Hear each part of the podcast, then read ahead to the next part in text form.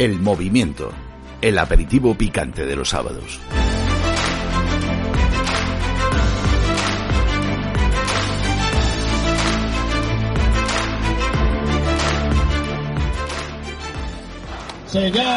Bueno, hoy nos encontramos en la, en la manifestación de los vecinos Madrid, de la Federación de Vecinos de Madrid, BEM. Estamos para Decisión Radios en el movimiento y estamos con... ¿Tu nombre es? Sacha. Y estamos con otro vecino, ¿eres? Lucas. Hola Lucas, encantado. Eh, y tenemos aquí a una vecina de Madrid. Eh, ¿Tu nombre es? María Isabel. María Isabel, para el movimiento en Decisión Radio. Eh, la primera pregunta, ¿qué haces aquí? ¿Por qué no estás de acuerdo con el cambio de nombre? Hombre, porque es algo patrimonio nuestro. Nadie nos ha consultado y se ha puesto algo que no estamos de acuerdo con ello. No me parece justo, ni, ni democrático. Bueno, estoy totalmente en contra de que los políticos jueguen absolutamente con todos los aspectos de nuestra vida y en este caso que quieran cambiar el nombre de una estación histórica, de una estación de referencia, de uno de los eh, símbolos de Madrid, como es la estación de Atocha. Es un nombre que es centenario y no sé con qué derecho cuatro políticos de un partido eh, quieren venir a cambiarnos eh, eh, absolutamente todo. Bueno, estoy en contra del cambio de nombre porque la estación de Atocha toda la vida se ha llamado de Atocha y no me gusta que le añadan además el nombre de una persona muy significada de una ideología política que bueno, que los madrileños no todos son de esa ideología. Entonces eso no me parece bien, la verdad.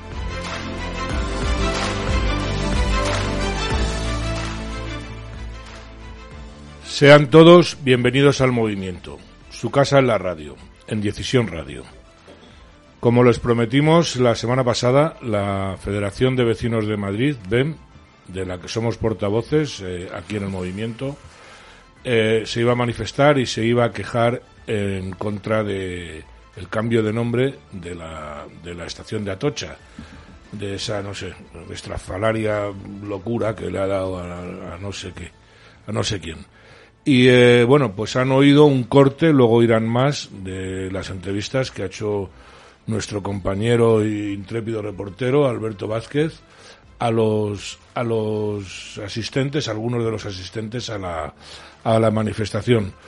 Yo creo que eh, seguiremos haciendo alguna alguna actividad más. Vamos a ver porque este señor mm, se quiere llevar a los ministerios, se quiere, no sé, está- este señor me refiero a Pedro Sánchez. En fin, eh, luego irán oyendo algo más. Y ahora, pues vamos a pasar a, a nuestra nueva sección de noticias, el Movimiento Today.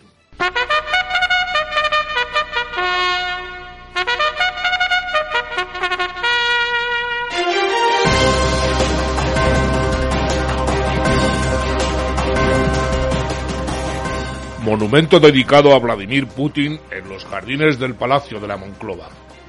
El dirigente ruso Vladimir Putin tendrá una estatua monumental en los jardines de la Monclova, pagada por los afiliados del PSOE en agradecimiento. Putin aparecerá señalándose a sí mismo y en el pedestal de la estatua se podrá leer La culpa de todo la tengo yo. Encuentran una feminista callada.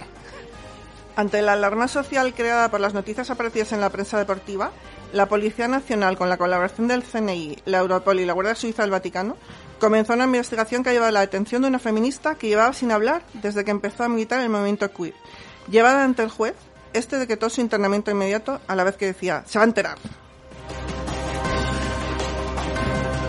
La UHP, Unión de Historiadores Progresistas, logra suprimir el grado de historia en la UCM. Fuentes del rectorado de la Universidad Complaciente de Madrid informan sobre la extinción del grado de historia de- en dicha universidad por la presión de la UHP.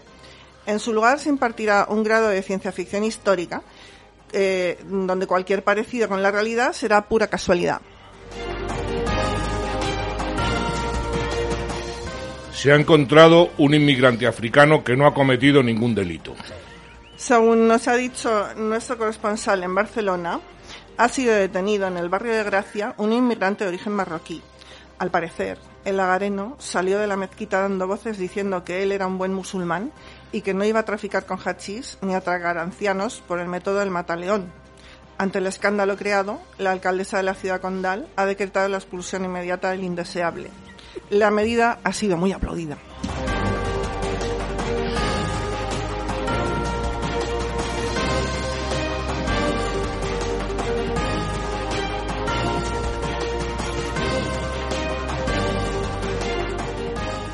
¿Crees que se debería de someter a una votación o simplemente ni siquiera plantearlo? Por, ni siquiera plantearlo, es algo propio de los madrileños. Vale, ¿por qué crees eh, que el alcalde eh, Almeida y la presidente de la Comunidad de Madrid no se han pronunciado, no han dicho nada? Bastante problemas tienen ellos dentro de su, de su escala política como para meterse en estos problemas que realmente son sociales. Entonces ellos velan por sus intereses, no por los de los ciudadanos. ¿Por qué crees que quieren cambiar el nombre? ¿A qué se debe? Hay voces que dicen que puede ser un posible blanqueamiento del nombre de los, atentados, los atentados de Atocha. ¿Tú qué crees? Cortina de humo total, cortina de humo para tratar de enmascarar todo lo que fue y pasar página y no tener memoria.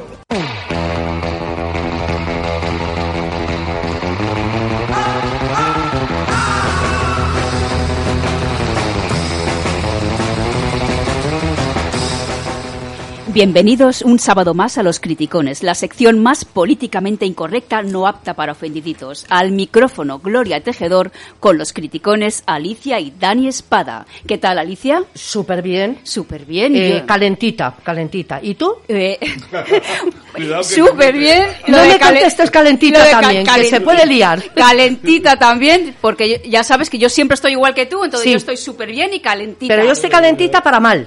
Oh, Ahora lo veréis, Pues ahora lo luego veréis. me lo explicas. atención, Ahora lo veréis. please. Luego me lo explicas. Y Dani, ¿qué tal estás? Calentito también. Calentito. Van a tener que poner el programa a las 12 de la noche. Pero, ¿verdad? en vez de por la Los mañana. tres calentitos y Enrique. En plena forma. En plena.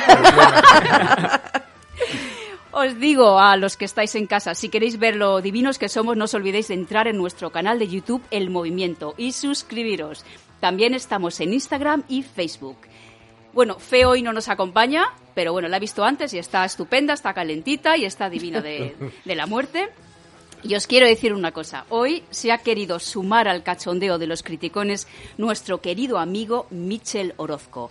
Abogado, empresario, presidente de la Asociación Nacional de Entidades Especializadas y fundador de Legal Auctions. ¿Lo he dicho bien, Michel? Lo has dicho perfectamente, incluso mejor que yo lo pronuncio. Legal Auctions. Legal options, yes, yes.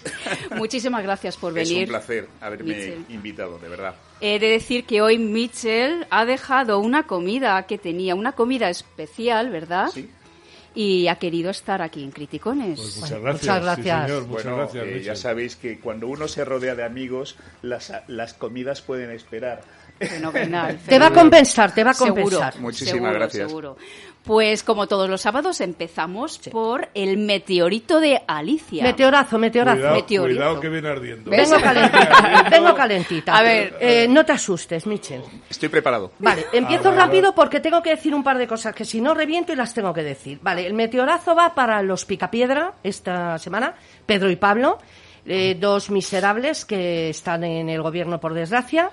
Eh, que han estado toda la semana hablando de la extrema derecha, de por qué gobierna Vox, de alarma antifascista y de que la gente salga a la calle a protestar por la ultraderecha, ¿vale? Entonces, simplemente, primero, ¿os importa, con perdón, una mierda el ciudadano, el fascismo y todo lo demás? Lo que os jode es que a vos lo está votando mucho obrero, que os van a quitar la vida de lujo que lleváis, y como no tenéis moral ni tenéis vergüenza, en vez de pedir que la gente salga por la luz, pedís que salgan a atacar a un partido que todavía no ha gobernado, ni ha hecho nada malo. Y por último, tú das la, alerta antifascista, yo la doy antiterrorista, ¿vale? Porque más asco me da que me gobiernes tú, que me gobiernen los terroristas y que gobierne el inútil, y por favor, eh, iros a una isla desierta, perderos ya de una vez y dejar a España vivir en paz. He dicho. Alicia. Amén. Se puede decir más Amén. alto, pero no más Y ahora que me detengan, que parezco David Civera, todas las semanas con el que me detengan. A Pablo ya se ha ido del gobierno, gracias. Pero sigue dando... Pero no sí. está en una isla desierta de no, momento. no se ha ido lejos. Michel, ¿qué opinas del, del Perdón, meteorito? A ver, yo, yo después de lo que ha dicho Alicia, creo que el programa ha terminado, ¿no? o vamos a seguir. No, Vamos a claro, seguir. porque es que añadir alguna alguna coma eh, me parece que es innecesario. Hombre, yo creo que lo ha descrito muy bien. Esta es la situación que estamos eh, viviendo y para eso hay partidos, eh, o un partido, diría yo, muy potente, que es la tercera fuerza política que está haciendo los deberes muy bien y que el español de a pie, como ha dicho antes el trabajador, Sí, el eh, obrero. eh, el obrero, eh, sabe por dónde van los tiros y aquí ya queda muy poco eh, que cortar. Creo que está todo dicho. A nivel político eh, está calando y, Sí. y las cosas van a mejorar seguro. Sí. No Perfecto. tengo la menor duda. Por cierto, enhorabuena a vos, que has subido hasta El 96. tercero, Sí. O no sabemos el segundo. El segundo, que yo creo que por ahí van Buen matiz. Sí. buen matiz, Yo también. buen O el matiz. Sí, sí, primero, sí. ¿eh? Hasta gente en cinco meses. Bueno. Me refiero al gobierno. Si siguen metiendo la pata, Vamos ¿por qué no soñar, no? Un apunte importante el que ha dicho Enrique, evidentemente. Estamos en esa línea, entonces, bueno, pues yo creo que tenemos motivos, aunque vengamos calentitos todos, de estar cuanto menos Para la esperanza. Esperanzados. No, ya me he enfriado. Perfecto. Se calienta y se enfría enseguida. no se-. Esta no se salida. relaje Este es que el no meteorito se de, Alicia. Se Bueno. calienta, se enfría. Seguimos con el perrugazo de Dani. Pues mira, recogiendo el guante, mira qué bien hablo. ¿eh? Sí. De lo de Castilla y. León, eh, bueno, eh, parezco listo, pero no, no lo soy. Soy como los tontos de los que voy a hablar. Hablo de las eh, hablo de las diputadas estas socialistas que le han negado la mano a Carlos Pollán Sí. en, la, en la recogida de una cajita que tiene una medalla, que es lo que te hace ser diputado por las Cortes de Castilla y León, ¿no? Habéis visto lo maleducadas y sobre todo yo creo Sí. que niñatas, porque Sí. hay que ser niñato, estos hablan de democracia, pero luego democracia es cuando gano Sí. yo. Cuando no, pues lloriqueos. Pero me quiero detener sobre todo en el más tonto aún, A que es nuestro amigo el perrete. El Chucho. Chucho. El Chucho. De El Podemos. kiosquero. Vamos a Claro. explicar quién es el Chucho. Aquí llamamos Sí. Chucho a... Al de Podemos de. Castilla y León, que ya sabéis que es una mezcla entre Scooby-Doo y Shaggy. El del kiosco. El del kiosco. El que tenía un El kiosco, el efectivamente. Es le más- más perro que Scooby. Sí le saludó, ¿no? Sí, porque a eso quiero ir. Sí. Es que este tío es tan sumamente lerdo que se equivocó y le dio la mano y Sí. no cogió la caja. O sea, si Bueno, le dejan un poco más... Dos cosas a la vez. Si le das cinco segundos, Qué Enrique, bueno. le termina dando un morreo a Carlos Pollán. Bueno, por Dios, qué, qué horror, Sí, qué sí, horror. sí. Así que nada, yo creo que le vamos Muy a dar bien. el premio. No tenemos nada para darle, pero vamos a dar un- como un premio al tío más tonto de Castilla y León. Bueno, por lo menos al- el más... al perrete, Por lo menos el educado. Tonto El- el- educado. Es que yo le dio creo la que mano. es Se que luego en. Twitter él dijo Sí. que, que lo había hecho así aposta Sí. porque Sí, lo que sí, no sí. quería era la medalla porque era pues las típicas tonterías de los podemitas que no se le tiene que dar una medalla tal. pero no cuela perrete No cuela. no cuela No cuela, No no cuela, cuela, no tío. cuela. El problema es que esta gente se educa en establos, entonces claro, luego sale lo que sale. Seguimos. A Mitchell, como buen patriota, le vamos a poner una canción que le encanta, porque le gusta la música nacional. Le vamos a poner 100 gaviotas de Duncan Du. ¡Ay, qué buena! Qué buena. Hoy el viento sopla más de lo normal, las olas intentando salirse del mar. El cielo gris y tú no lo podrás cambiar. Mira hacia lo lejos, busca otro lugar. Y cien gaviotas, ¿dónde irán? ¿Dónde irán? Seguimos aquí los criticones con el juego del avispero. ¡Ay, qué bueno! Os pregunto a todos, si tuvierais aquí a Alberto Feijó, ¿qué le preguntaríais? Empezamos, empezamos, bueno, por el invitado. Mitchell, ¿tú qué le preguntarías? Una pregunta Feijó. Bueno, eh, yo tengo que decir que tenía entendido que este era un programa de humor, una sección Sí. de humor. Claro, Sí. empezar por Feijó, pues bueno, eh, yo creo que es un reto. Eh, un reto que a lo mejor hasta el propio Leo Harlem recurriría al comodín de la llamada o del público, porque no es fácil hablar de un personaje tan gris. Bueno, yo No eh, que acepto el, el reto, quería decir, antes de, de hacer, de formular la pregunta, em, que voy a hablar bien de Feijó en un principio. Voy a- eh, Vale. sin que sirva de precedente, ¿eh? no, nos asustemos. Bien, bien. Yo creo que Feijó es un personaje eh, totalmente previsible. ¿Eh? No ha engañado a nadie. Yo creo que Feijó, a diferencia de Casado, que irrumpió en el Partido Popular como el renovador, como el que iba a salvar al Partido Popular y nos ha salido un bluff, ¿verdad? Sí. Eh, y a los hechos me remito. Feijó, en cambio, es una persona que salió del armario, ¿verdad? Hace ya tiempo, ¿eh? no es de hace dos días. eh, abandonó lo que es derecha tradicional para, para eh, casarse eh, con la socialdemocracia, ¿no? Y esto es un hecho que es así. Bueno, pues eh, esa es la diferencia que hay con Casado. Yo creo que todos hemos comentado muchas veces eh, mm, una frase que se dice mucho, que Zapatero eh, hizo bueno a, a- A Sánchez. A Sánchez. Perdón, No, no. que, Ah, que no, no, Sánchez no, hizo bueno a Zapatero. sí, yo, algo dicho. fallaba aquí. Y yo creo que esto se va a cumplir de nuevo. Es decir, eh, hablamos de Casado, pero creo que eh, Feijó va a hacer muy, muy bueno a Pablo Casado. Qué miedo Sí. da. Eh, y esa es una preocupación. Luego, eh, en cuanto a preguntas, como es un programa en Sí. sección en clave de humor, Sí. pues yo eh, formulo una pregunta eh, en clave Tribunal de Justicia, que sería, señor Feijó, diga si es cierto que se le ha visto en Ikea eligiendo un colchón para compartir alcoba con Pedro Sánchez, de cara a las futuras elecciones generales. Porque por ahí van los tiros. Yo Qué buena. Sí, sí, sí. Por- sí, porque yo creo, además, que los votantes del Partido Popular deben saberlo. ¿vale? Deben. Y, por supuesto, los españoles. Muy y bien. como es una pregunta retórica, creo que en la eh, pregunta va la respuesta. Esa es Me mi- parece Muy bien. estupenda tu respuesta. Seguimos. ¿Quién quiere seguir? Yo, yo Ale, siguiendo, Enrique. siguiendo la línea que, que ha marcado Michel, yo le preguntaría a o señor Feijó, y yo no sé cómo se dice en gallego, en galego. No lo sé. Fake. Fake. De, fa- de falso, fake. Feijó. Feijó. Yo le, yo le preguntaría si que ya sabemos todos que va a ir eh, eh, a la gran coalición. con- Sí. ¿Por qué Feijó eh, nunca ha sabido enfrentarse a unas elecciones en las que no haya ido con ventaja? Eh, él recogió el Partido Popular con mayoría absoluta en Galicia y lo único que ha hecho es preocuparse de mantener el clientelismo Sí. suficiente. En el Partido Popular no se ha presentado anteriormente porque no, no había consenso, consenso a su alrededor. O sea que ya nos has dicho, fijo, lo que, lo que vas a hacer. ¿no? Exactamente. Más que una pregunta es una Vale. aseveración, pero bueno. Perfecto. Seguimos, Alicia. Yo le quiero preguntar si va a tener bemoles algún día para decir si algún día llega el milagroso día que, que- Sí. que pueda gobernar, si eh, al final va a pactar con vos o con el PSOE. Vale. Si tiene el valor de decirlo. Pero antes, antes, Sí. que lo diga. Sí, que lo muy diga bien, antes. Muy bien. En primer rápido. lugar, eh, bien jugado, Gloria, la canción de las gaviotas para hablar del PP, ¿no? Es verdad. Además, Oye, una- no lo había hecho. ¿eh? Pues Vale, es una, una canción además vieja para un partido que también se ha quedado bastante anticuado. Dicho esto, eh, a Feijó, mm, ¿esto que es un regalo? ¿Qué le hacemos a Feijó? Un regalito. Un regalo, una pregunta. Un mejor. regalito. Bueno, lo que quieras. Una pregunta, Lo que pues, quieras. sí. teniendo en cuenta sus antiguas amistades, ya sabéis, cierta Sí. foto Sí, con cierto sí. narco. En Netflix va a estrenar otra temporada de, de Narcos. Pues no sé. Ah. Igual, Ah. igual le preguntaría si va a echar el currículum para un papel. Es verdad. Muy bueno. Por cierto, Netflix es progre y Feijó también, ¿no? Yo creo que le pega. Yo creo que le pega bien. Perfecto. Muy bueno, Dani, muy bueno. Muy. Seguimos, bueno, ¿os acordáis del tarugo? Llevamos Ay, dos, mi se- tarugo, dos semanas sin- va. Ya no voy a la huelga. Ya no voy a la No, huelga. no, no, no. La no- vuelta del tarugo. La vuelta del tarugo. Vale, ya no voy a la Vamos huelga. a poner la musiquilla del tarugo. Sí, sí.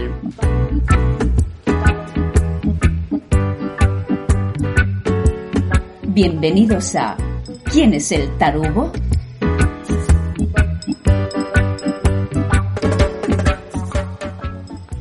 Seguimos. A ver si adivináis quién es el tarugo que ha dicho esta frase. Leo textual, pero primero quiero una musiquita.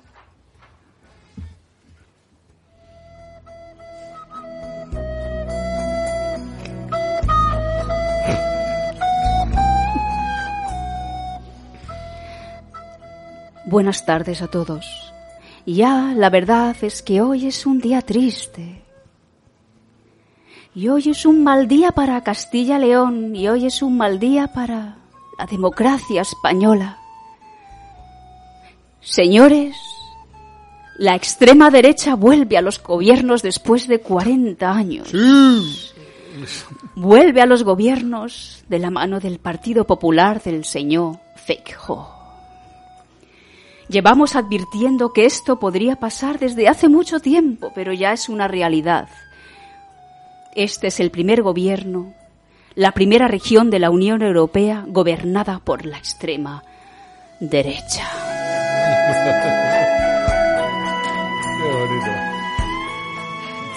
A ver, chicos, Yo me lo ¿quién sé, ha yo dicho me lo- esto? A ver, a ver, a ver, a Yo- ver. Tiene que haber sido Yolanda Díaz, vamos, Bueno, seguro. tú dices Yolanda Díaz, tenemos que No, ir rapidito. Yo, como no sabe sumar, Adriana Lastra, porque dicho 40 años. Tú dices Lastra, ¿vale? Adriana muy Lastra, bien, muy sí. bien. A mí me han pisado Yolanda, tenía varios candidatos. Me quedo con Yolanda. Yolanda, Yolanda. Suena naufragio, suena Titanic. Como no das puntadas sin hilo, ¿Sí? tiene que ser Podemos, que na- ha naufragado, pues Irene Montero.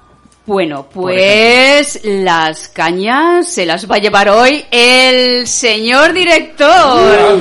Adriana Lastra. Bien, bravo. Pero sabe hablar. Sabe hablar, y, pero no sabe contar. Sumar no, sabe eh, sumar, contar. porque hace 40 años era el 82, el año en que Felipe González estudió al gobierno, pero bueno. Exacto. Vamos a hacer una cosa, no tenemos mucho tiempo, no vamos a escuchar a Adriana Lastra, ¿vale? Vale. Porque Sí, si mejor. no, no nos va a dar Sí, tiempo, sí. mejor, no, Mejor, os, mejor. os ahorro, os ahorro, os ahorro el disgusto. Mejor que tenemos que comer. Vale, Miquel, vamos a, vamos a ir directamente al siguiente audio, porque os tengo que decir que hemos recibido otro mensaje de nuestra única radioyente socialista. ¿Qué la dices? única, sí. Por favor. Y nos manda un mensaje, la única. También te queremos. Sí, sí, sí, también te queremos. Es eh, nuestra querida Charo Villacastín. Charo. Un aplauso. Bravo, Charo. Pero un momento, un momento. No, no, no, no. Ella va a votar a Almeida, ya no es socialista. Bueno, Bueno. no, Bueno, sí, bueno, bueno, sí. es socialista, es Pero, socialista. chicos, me temo que, que Es trae malas sí. noticias porque vuelve a estar enfadada con nosotros, Bueno. con los criticones, Oh. por nuestros pensamientos y comentarios sobre las bandas latinas. Charo. Pero bueno, Charito, Por vamos favor. a escuchar a Venga, Charo a ver, a ver. Villacastín. Venga. Buenas noches, mi nombre es Charo Villacastín y este es un mensaje para Gloria de los Criticones. Mire, eh, esta vez mm, ustedes se pasaron de la raya y están utilizando a la inocencia de menores. Mire, eh, el problema que tiene Madrid, que yo no lo veo ningún problema, es un problema de niños. Mm, yo creo que, no sé si ustedes, alguien de ahí de, de la emisora son madres, pero los niños necesitan estar en la calle, eh, vivir experiencias, compartir entre ellos, disfrutar del aire libre. Usted imagínese a un niño todo el día que en casa, pues lo de siempre, está con la TikTok, con la PlayStation, con el porno, incluso a veces le da por estudiar. Yo creo que lo que está pasando en Madrid es simplemente una cosa de niñitos, una riña. Bueno, eh, ellos están jugando, adoptando roles de banda, con sus navajitas, sus machetazos. Yo creo que los mamás y los papás no tenemos que intervenir, ellos sí tienen que desarrollarse. Además, mm, yo no entiendo por qué las fuerzas de seguridad del Estado se, se quejan tanto de ello, porque luego si no, la jornada se les va a hacer muy intensa. Deberían reflexionar y, y alejarse un poco de tanta hostilidad con esos niños, porque esos niños representan lo más bello, la más bella multiculturalidad de Madrid. También sé que tiene un invitado especial y deberían hacerle reflexionar al tal Mitchell. Bueno, esa es mi crítica de hoy. Un besito y, y rezos de la Virgen de Guadalupe. Un besito, Adiós. Charo. Charo. Te De adoramos. Y deja la hierba, mira, deja mira, la no, hierba, no te vamos a contestar porque no, No. tenemos tiempo. Pero bueno, lo único que, que nos encanta que, que, te, que te guste convivir con nietas, con, con, con los Dominican, con los Recuerda Latin a Kids, Teresa. Rodríguez, eh, con mis niños. Ahí, ay, ahí mis está, niños. no, nos encanta, Otra pero Charo. bueno, para que no te enfades te vamos a volver a, a poner a, tu cantante preferido. Y me comprometo a contestar otro día, ¿eh? Contesta rápido, sí, es un segundo. Bueno, yo creo que tiene toda la razón, pobrecitos, ¿no? A ver, yo me remito a un humorista surrealista, Javier Cansado, que dijo un día que si le atracaban esta, esta gente, pues que si le quitaban la cartera con un machete le diría, chaval, toma, llévate el reloj también y dame un abrazo. Pobrecitos. Pues en esa línea, eh, que defiende luego a Ayuso diciendo que son tan españoles como Abascal. Exacto. Bien, Sí, eh, bueno, pues por ahí va todo. Muy bien, Muy bien, Mitchell, muy muy bien, bien, muy bien. Esa es la contestación de Mitchell a, a Charo Villacastín. Muy y bien. ahora te vamos a poner a tu cantante preferido, como te gustan eso de las razas, etc, etc, etc. Pues vamos a, a despedirnos con nuestro maestro de cabecera hindú, Ay. Saddaru Sadara, Ay. versionando a Sia. Por ti, Charo. Muchas gracias. Gracias por tu tiempo. Gracias.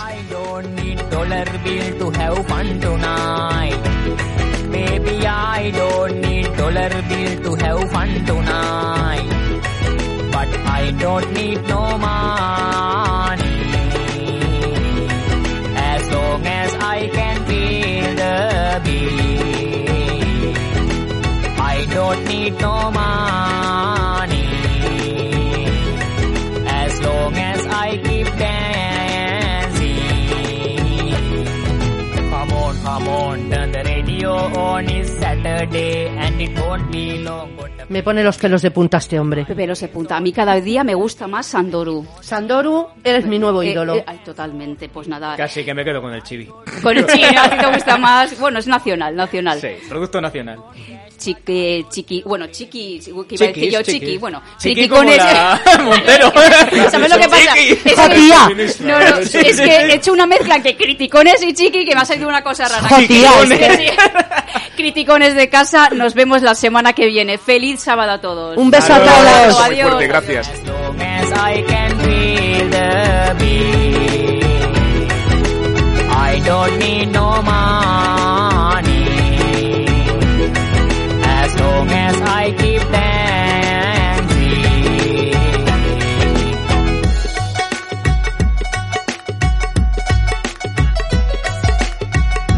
You, girl, you and me, drop it to the floor and make me see you energy because me now. ¿Por qué crees que quieren cambiar el nombre? Hay voces que dicen que es una especie de blanqueamiento. ¿Tú qué crees? Que quieren cambiar el nombre por los atentados de Atocha, ¿no? Que ya, que ya esa frase deje de existir. ¿Tú qué crees? Bueno, eh, efectivamente, estos políticos que, que quieren hacer este cambio, este partido en concreto, el Partido Socialista, creo que tiene mucho que ocultar y, y ya hemos visto que es una que siempre intenta cambiar la historia en su interés. Eh, vemos cómo nos mienten día a día, nos mienten hoy con lo que dijeron ayer, nos mienten hoy con lo que dijeron hace una semana. Eh, por eso esa obsesión con cambiar la realidad, cambiar la historia y engañarnos constantemente. Es una mentira constante, es un cambio siempre de la realidad. ¿Qué opinas de que el alcalde, eh, José Luis Martínez Almeida, y la presidente de la Comunidad de Madrid, eh, Isabel Díaz Ayuso, aún no se hayan pronunciado, no hayan dicho nada? Bueno, el, el alcalde ya no me sorprende tanto porque parece que yo no sé si la gente sigue mucho la política municipal, pero ha hecho una cosa rara con un, con un grupo en el, en el pleno, con los comunistas escarmenistas. No sé, yo creo que estos políticos, tanto Ayuso como, como el alcalde eh, Almeida, eh, siguen más cuestiones personalistas y de interés personal y sus carreritas políticas que el interés real de los madrileños. El movimiento. El aperitivo picante de los sábados. Puede ponerse en contacto con nosotros escribiendo a elmovimiento arroba vecinosmadrid.es. ¿Y por qué crees que le quieren cambiar el nombre a Almudena Grandes? Hay voces que dicen de que es una especie de blanqueamiento. ¿Qué, qué opinas? Pues sí, puede ser una especie de blanqueamiento del tema de los atentados de Atocha. Pero vamos, yo también creo que es por fastidiar. O sea, simplemente saco a Franco, pongo a la Almudena tal. Una serie de cosas que no hay consenso para eso. Pero bueno, las hacen, está en el poder, tiene esas atribuciones y no debían hacerlas, debía haber más consenso. Y no, no me gusta que pongan a Almudena Grande. ¿Por qué crees que el alcalde José Luis Rodríguez Almeida y José Luis Martínez Almeida, perdón, y a Isabel Díaz Ayuso no se han pronunciado en este tema? Pues es verdad que no se han pronunciado. Bueno, pues yo creo que no, no se quieren enfrentar a los socialistas, eh, no son valientes. Pues eso, lo de siempre, que no hacen nada. Y cuando no se hace nada, pues lo hacen los, los otros.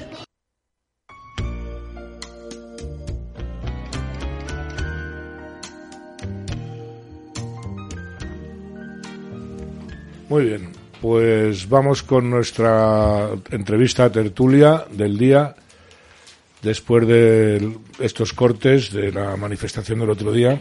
Y hoy tenemos con nosotros a Ramón Drake. Eh, a pesar del nombre es eh, Drake, perdón. Drake, a pesar del nombre es madrileño. Soy madrileño, sí. Muy bien. Eh, Ramón es abogado y es asesor fiscal desde 1984 y socio de Drake y Asociados. Lo hemos traído porque queremos hablar un poquito pues de esa pesadilla que se llama Hacienda, pues no la podemos calificar de esa agresión continua que sufrimos, ¿no? Entonces, bueno, te presento a, a, a mis compañeros, en primer lugar, a mi compañera Fezárraga, a Buenos días. Buenos días. Alberto Vázquez Hola, a- buenos días. ¿Qué tal? y a Buenos días. Chema Gallifa. Hola, ¿qué, tal? Encantado. Eh, Ramón, uno tiene la impresión continua mm, de ser agredido con Hacienda. Eh, sí, sí, no nos vamos a engañar. Eh, Desde hace bastante tiempo el, el contribuyente ha pasado a ser súbdito de la agencia tributaria. ¿Mm? Claro. Cuando tú hablas de Hacienda, pues, supongo que te refieres a la agencia tributaria. Sí, a la agencia tributaria, sí. Eh, hemos pasado a ser súbditos de la agencia tributaria y somos un poco como la vaca la que nos van a ordeñar constantemente, Mm. tengamos o no tengamos leche, ¿no? Además, con una desprotección legal impresionante, porque son juez, parte. eh, Sí, sí, eh, por desgracia sí. Es decir, nos estamos olvidando por un lado de lo que es la ley, por otro lado, estamos, vamos, cuando hablo en plural, están olvidando lo que es eh, los técnicos de la agencia tributaria, los derechos y obligaciones del contribuyente, pero sobre todo los derechos. Es decir, por el hecho de ser contribuyente, no somos defraudadores. Y aquí está implícito que el todo contribuyente tiene que ser un defraudador. No, señor.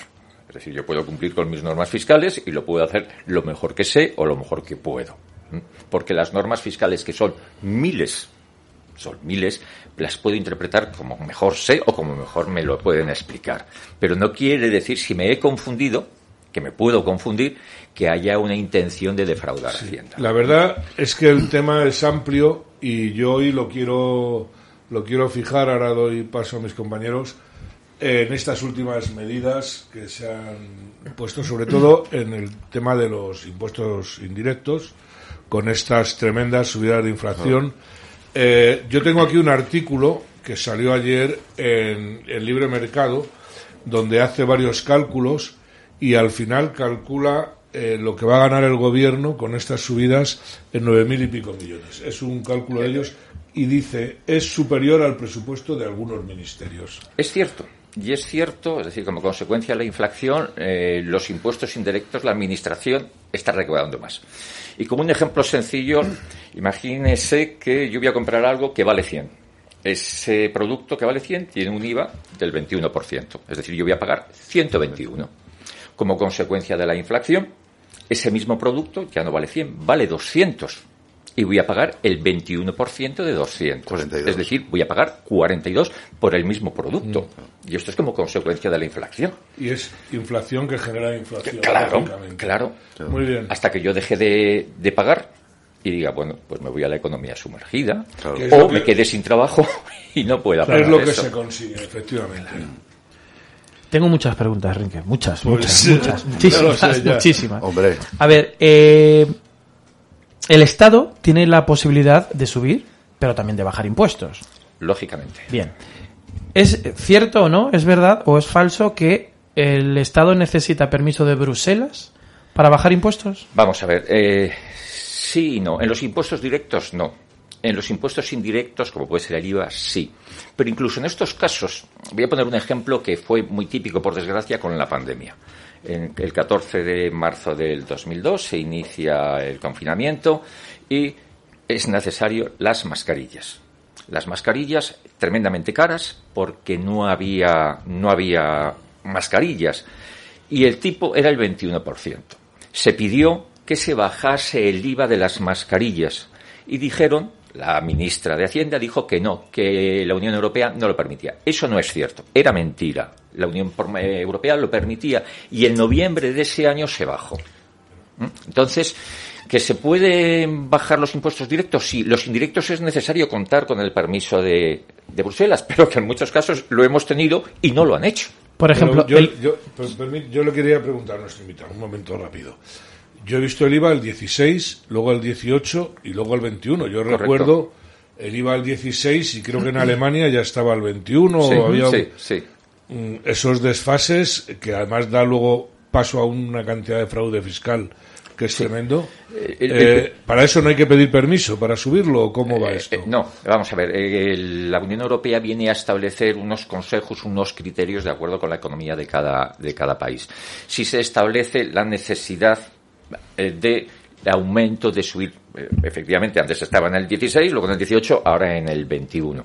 ¿Por qué? Porque hay que armonizar la, eh, la normativa europea. La armonización no es fácil. Es decir, lleva un tiempo. Entonces, bueno, pues ahora estamos en el 21, aunque es cierto que hay países que lo tiene dos puntos más, eh, más elevados. 23. Mm, eh, Efectivamente, el 23. Todo se andará. Por Sí, desgracia, estoy por desgracia, todo se andará. Tampoco le vamos Pero a pedir. Estamos hablando de que la cuarta parte de lo que te cuesta una cosa se la vamos a tener que entregar a Hacienda. ¿no? Efectivamente, Sí, sí. efectivamente. Es de locos, ¿no? O sea, que es... Y, eh, y me callo, Alberto, perdona. Eh, si es que esto trae... Diga, claro. Impuestos directos e indirectos. Voy al caso eh, actual y sangrante. La gasolina. Ajá. Todos tenemos un coche Sí. eh, que necesita la gasolina, el diésel para echarlo. Ahora mismo la gasolina está en 1,8, 1,9, dependiendo. Y uno con nueve y pico. era la 1,9 y media. pico, dependiendo. Para que no Eh, sean dos, ¿no? Claro. Si es diésel, el 45% del litro es impuestos, si es gasolina, el 49% es impuesto. Es impuesto, bien.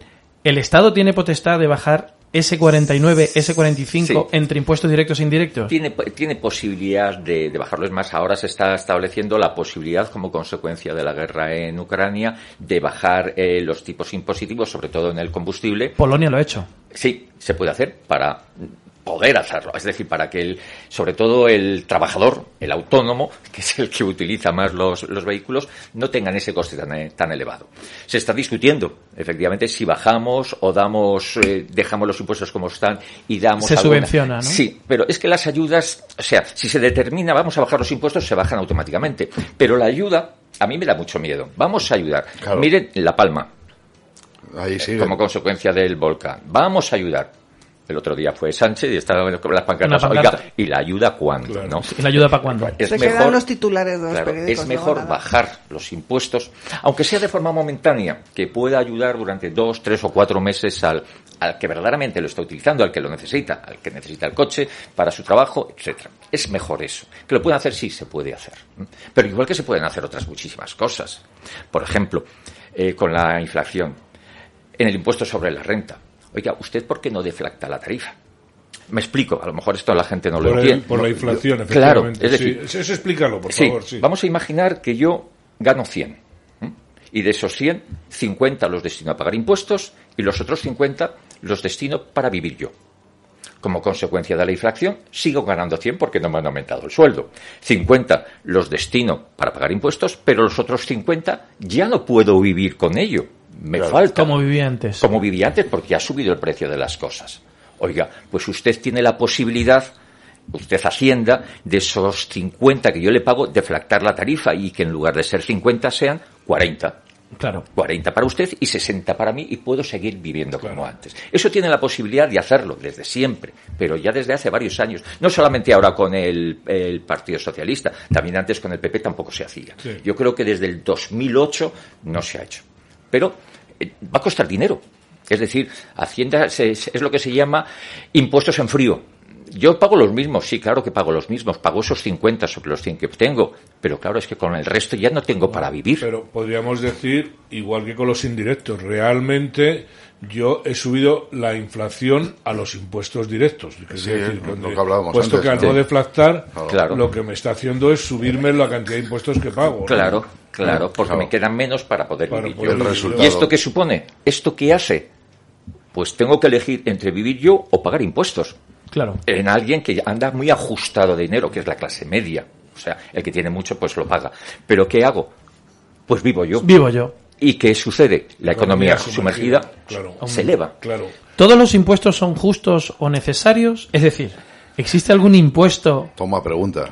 Eh, absurdo o incluso Sí. abusivo? Sí, sí, sí. Los, eh, los impuestos son necesarios, sí. Las buenas tonterías, son necesarios. Eh, ¿Hay algún impuesto que hoy por hoy no tenga ningún sentido? Sí. El impuesto sobre el patrimonio. El impuesto sobre el patrimonio. El impuesto sobre el patrimonio es un impuesto obsoleto. Tuvo su razón de ser y nació en el año 78. Pero en el año 78 nació con una finalidad de control. Es decir, se cambia toda la, se hace toda la reforma fiscal después de la muerte de Franco y se necesita un impuesto que determine qué es lo que tiene cada Para uno. hacer un censo de Esa- patrimonio. Exacto. Y por eso se llamó impuesto extraordinario sobre el patrimonio, porque pretendía que durase cuatro o cinco años. Es más, se estableció la, pobla- la posibilidad de que fuese un impuesto a tipo cero. Ah, claro, es que lo que no entiendo es Eh, en si es día. para controlar eh, por qué se cobra. Claro, Entonces, entonces, se estableció la posibilidad, oiga, que sea un impuesto a tipo cero. Debería ser pero cero, dijeron ¿no? que no. Pero todavía existe. No sé si han oído ustedes hablar, seguro que sí, de ese consejo de expertos que ha creado Sí, eh, sí, la, ministra, di- seamos serios, dirigido por ella.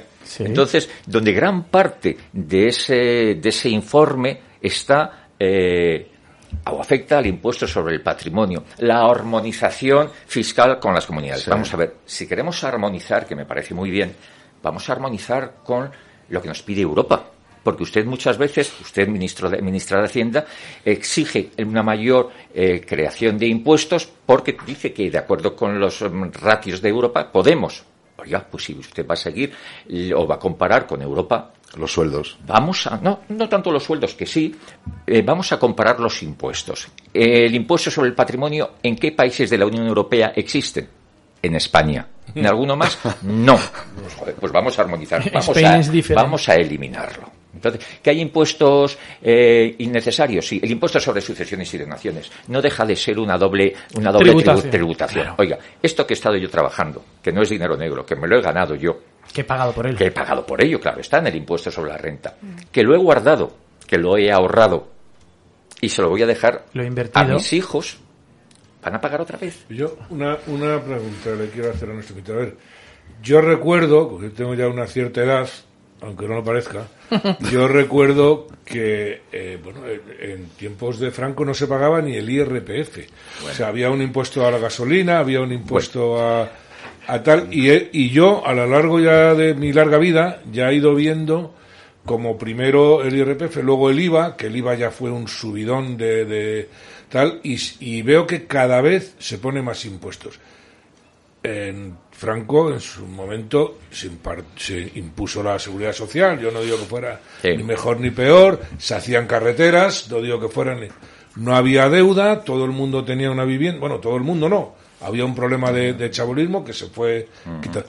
Por- ¿Qué es lo que hace el Estado? O sea, ¿qué se está comiendo el Va- Estado? vamos a ver, eh, en la época de Franco había impuestos. No, claro que había había impuestos. impuestos, Lo que pasa es que eran mucho más los impuestos indirectos que el impuesto Sí, directo. que eso, una, una perdona, perdone la interrupción, vamos a ver, porque yo recuerdo cuando pusieron los impuestos directos, Sí. que la excusa era que era más justo, cosa que yo no tengo claro, pero bueno, Bien. que decía que, que claro, que es que los pobres y los ricos pagaban lo mismo a la hora de consumir Correcto. y con lo cual el rico pagaba más. Eso Correcto. no sé si es verdad, ¿no? Bueno, vale. Eh, sí, no, se puede discutir. Pero es que ya, es que hay gente que está pagando el 60% de lo que gana. En- entre unas cosas y otras, sí. Es decir, entre seguridad social, entre impuestos, etcétera, sí, está pagando 50 o 60%. Es mucho, es mucho. Lo que pasa es que aquí hay algo que no se tiene en cuenta, y es el gasto. Es decir, yo estoy pagando, yo estoy pagando de mi dinero, vienen y me dicen, eh, que el 40% de lo que tú has obtenido con tu trabajo, dámelo. Vale, te lo doy. Pero a mí me gustaría saber a final de año, Claro. decirle, oyes, con ese 40% que yo te he dado, ¿qué has hecho? ¿Qué has hecho? Es decir, el control del gasto. Hay un informe del Instituto de Estudios Económicos en donde dice que se podía rebajar un 14% el gasto público sin detrimento de los servicios si se le da una mayor eficacia al gasto. Eso supone un ahorro de 60.000 millones, con lo cual eso supondría no tener que subir ahora impuestos. Es decir, con eh, gestionar de una manera correcta la eficacia del gasto, se nos podríamos ahorrarnos de gasto público 60.000 millones. Se- 60.000 millones son tres veces el presupuesto de la Comunidad de Madrid. Entonces, algo que no se hace, algo que no ha hecho esta comisión de expertos, sí lo he comentado.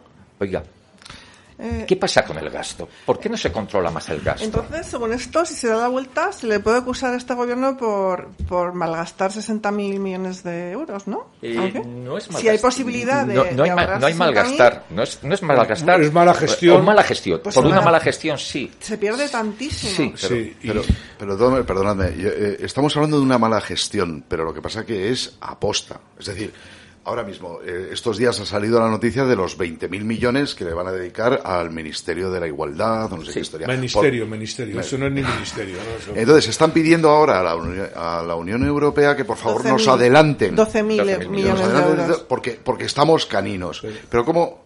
eh, Chema, o sea, lo que hablamos siempre, la industria de la política come mucho. Pero o sea, no es mala gestión. Una mala gestión es un torpe. Pero en este caso no lo veo mala gestión, lo veo malintencionado y lo veo pues, pa- pues para la doctrina por un lado, para imponer una fórmula Ramón, ¿qué piensa de eso? Hombre, eh, yo pienso que es cierto. ¿A dónde van eh, o qué va a hacer esos 20.000 millones que va a recibir el Ministerio de Igualdad? Es decir, ¿va a servir para lo que en teoría tenía que ser el Ministerio de Igualdad? Yo creo que no. No. Es decir, vamos a crear o tenemos creados unos chiringuitos Ahí. eh, que necesitan dinero.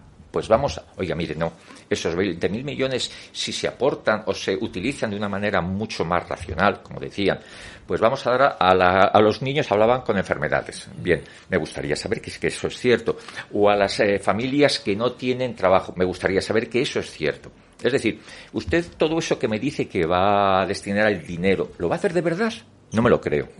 No nos lo creemos. No, es no. que encima no nos lo creemos nadie. No me lo claro. creo. Es decir, porque esos 20.000 millones dan para mucho en el Ministerio de Igualdad si se utiliza de una forma eficiente. Claro. Que yo, pero vamos, me da igual Ministerio de Igualdad que cualquier otro. Sí, sí, si sí. ya este estudio del Instituto de Estudios eh, Económicos nos está diciendo que se podría gestionar mucho mejor ese 14%, que son 60.000 millones, pues a lo mejor no hacía falta ahora subir los impuestos. Efectivamente. Con eso podríamos funcionar. Claro. Sin, Pues sí.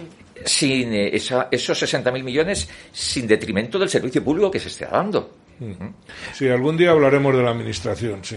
Hace un momento hablabas de, de, de los países de, que nos rodean, Europa, y la pregunta que te quiero hacer es esa. eh, ¿Somos el país de Europa que más paga impuestos o el que menos paga impuestos según el gobierno? Cuidado, eh, allá hay, hay países que pagan más impuestos que nosotros.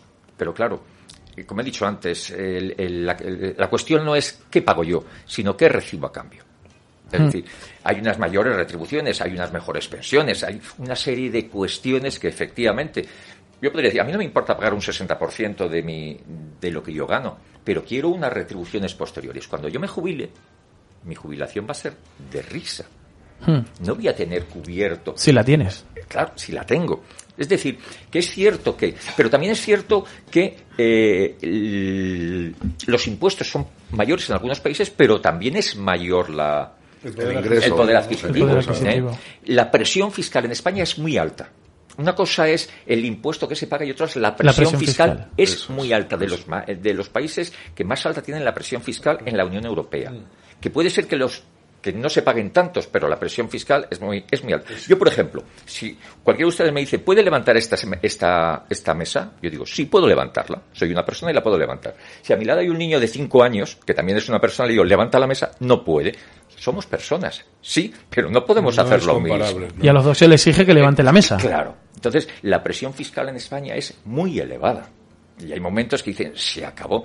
Es que la, eh, la economía sumergida se presume en un veintitantos por ciento. Pero, Claro. No, Por algo quería será. preguntarle, porque otra cosa que es alucinante es que sube la presión fiscal, sube la deuda. Es que parece que nos vamos de copa hasta las noches, de verdad. O sea, es que no- yo no entiendo dónde va el dinero. Yo recuerdo, eh, pues yo no he sido nunca muy, muy fan de Aznar, pero sí que hizo una cosa buena cuando subió al gobierno, que fue poner, pues no sé, una figura que, que era el que aprobaba los gastos por encima del ministro de Hacienda. Efe- efectivamente. Y funcionó de lujo. joder, Eh, usted lo ha dicho. Un controller. El, el que controlaba los gastos. Es decir, hay que controlar el gasto público. Claro. Hay que controlarlo. Sin detrimento de, eh, de los servicios públicos. Y se puede hacer, y yo creo, como- decía antes este, este informe de este instituto, que hay muchos gastos que se pueden eliminar, destinarlos a otra cosa sin que el Pero, servicio pero público... si la intención es alimentar chiringuitos, de, de- porque sí, porque tienen por detrás otras intenciones, que, que, bueno, pues es la doctrina de eh, eh, eh, sobra esa figura, es más, te molesta. Por ejemplo, en Portugal ahora. Mm. En Portugal ahora se encuentran con esa inflación. que es un gobierno socialista. Es un gobierno socialista, sí. Se encuentra con la misma inflación que nosotros. Y- pero han visto, vamos a ver cuánto está perdiendo el ciudadano como consecuencia de esta inflación. Bueno, pues eso que está perdiendo el ciudadano se lo vamos a restituir vía impuestos, bajándoselo, etcétera. Claro. Es decir, Mantienes sí, el consumo eh, claro, y, y que- no que- lo- la, la- la- la- claro, ingresos. es decir, claro. pues vamos a devolverle vía impuestos lo que está perdiendo, ya sea vía IVA, Porque ya sea. la famosa curva del AFER es cierta, que hay quien dice que no. Para mí sí. Yo Para, también lo creo. ¿no? para mí sí. Es decir, y yo siempre lo digo. Eh, la época de Reagan, la época de Reagan se aplicó la, la curva. Es cierto que tarda unos, unos años en, en claro, no prestar, es inmediato. pero la economía en la época de Reagan fue bastante bien como consecuencia de la aplicación de la, la curva de la ¿Qué es la curva AFER? Ah, bueno, para los que no lo saben. eh, sí. perdón. No, no, Ramón, por favor. es, eh, dicho de una forma muy sencilla, bajar los impuestos. Bajar los impuestos, el ciudadano tiene mayor dinero, hay más consumo. Gasta más. Gasta Sí, más. vale, Eh, eh, vale. Pero no hace falta irse a la época de Reagan. Vamos a centrarnos aquí en, en Madrid. Vamos a centrarnos en Madrid, Comunidad de Madrid. Se han bajado impuestos. El- los, las- los tramos de renta de la Comunidad de Madrid son muy bajitos, vamos, son muy bajitos, son bajos para lo que hay. No hay impuestos sobre el patrimonio. Está bonificado el impuesto sobre sucesiones. Eso es. Y hoy por hoy la Comunidad de Madrid. Es una locomotora. Yo quería hacer, antes de que se nos acabe el tiempo, quería hacer una pregunta. Eh, bueno, mucha gente no sabe eh, lo del 720, el famoso... Pero, y, y- y lo habíamos comentado Ramón y yo, y yo le dije, pues es un tema que no llega a todo el mundo. Pero luego pensando en los famosos youtubers que se han ido a Andorra, y eh, es decir, eh, yo mm, quiero romper una lanza aquí a todo aquel que defienda su dinero llamarme lo que queráis, ¿no? O sea, es decir, yo no tengo, porque que es lo que han hecho los youtubers, ¿no? O sea, que ¿por qué tengo yo que quedarme aquí alimentando mm, no sé qué? No sé, ¿qué, qué opina Ramón? Eh, vamos a ver, yo soy partidario de hacerlo. Si yo me encontrase en su situación, lo haría. Son gente que, ¿no? Bueno, son, claro. Yo estoy de acuerdo son- también, son gente que están eh, tributando muchísimo. Y hay algunos que se han quedado, pero no recuerdo los nombres, pero sé que el último que se ha ido ha dicho, yo me he quedado, pero como me están tratando tan mal, Me voy a que, ir. que parece que soy un delincuente, que están todo el día mirándome, ¿cuánto? pues me voy, me voy. Y efectivamente me voy de una manera real, me voy a Andorra y vivo en Andorra los 360 días.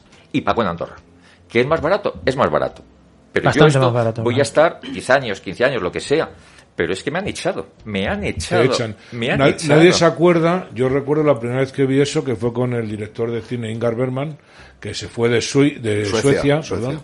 se fue precisamente por ese motivo, que entonces, que era la socialdemocracia, no había otra cosa, la gente alucinó, ¿eh? Este, ¿cómo se va este tío? Que es un, es como si de España, yo qué sé, se hubiera ido Berlanga. O Nadal. En o, Nada- Francia, o Nadal. en- o en Nadal. Francia, Johnny Holly dijo que se iba, ya que estaba harto de pagar impuestos, que había comprado un portaaviones al Estado francés y que ya se sufí. Y se, pi- piró a claro. Suiza. Me hizo una gracia lo del portaaviones.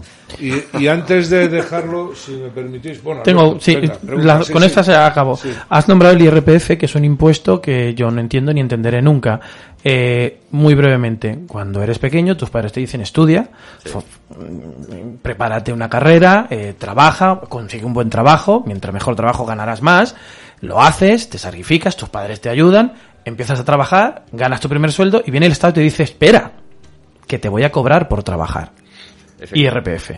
Y haces un máster y te preparas y te vas un año fuera y aprendes idiomas para que ganar un poco más y ganas un poco más y el Estado dice, espera, vas a pagar más ahora. Y te compras una casa con todo tu esfuerzo porque tienes que vivir en un sitio y viene el Estado y te dice, me vas a pagar por esa casa.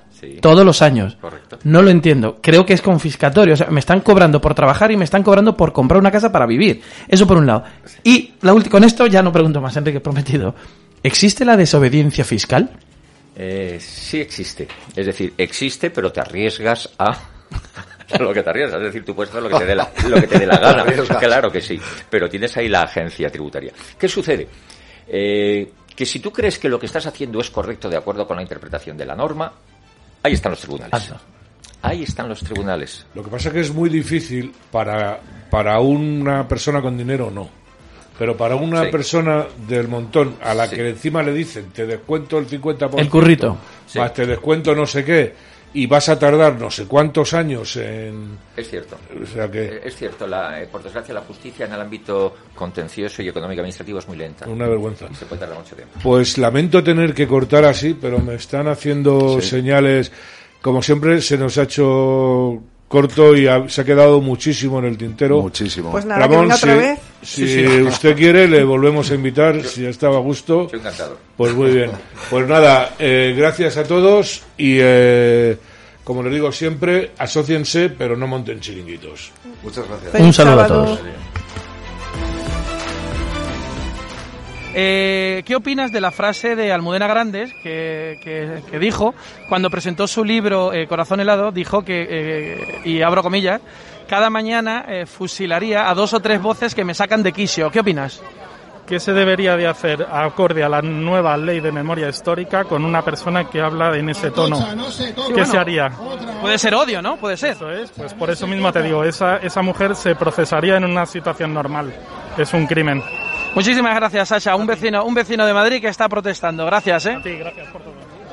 Bueno, yo eh, hemos hablado ¿no? de- de- del cambio de nombre, porque los políticos nos quieren cambiar el nombre a los madrileños de nuestras cosas, pero es que además no quieren cambiar el nombre para una cosa, no quieren llamarlo estación de la solidaridad o estación del, del buen rollo progresista. Es que encima se lo quieren poner a una señora que es una sectaria, una violenta. Yo no, no, eh, no es el tipo de literatura, que, de literatura que consumo, no me interesa mucho su literatura, pero como personaje público ha sido siempre una persona que ha generado, ha destilado odio y esa, esa cuestión de, de- hablar de fusilar a personas o sus comentarios sobre violaciones a, a- mujeres, ¿no? Yo no sé si la intentan decir que esto es toda una estrategia de política de poner nombres de mujeres. Yo no sé si poner el nombre de una mujer que se alegra de las violaciones de otras mujeres tiene mucha lógica, pero bueno, en general creo que, que todo esto lo que están haciendo los políticos con nosotros no tiene mucha lógica. Muchísimas gracias, Lucas. Pues que es muy que es muy bestia. No me gusta su forma de escribir, ni sus libros, ni lo que ha dicho de los milicianos que violaban a las monjas que se sentían felices, y ni muchísimo menos que va a matar a gente. Pero ¿cómo puede nadie leerla ni tenerla en cuenta y mucho menos ponerle el nombre de una estación emblemática por todo lo que ha pasado y porque es una estación de Madrid de, de hace muchísimos, seguramente siglos, eh, y ponerle el nombre del Modena Grandes? Increíble. Muchísimas gracias, Isabel. ¿Hay de qué? Para Decisión Radio, el movimiento.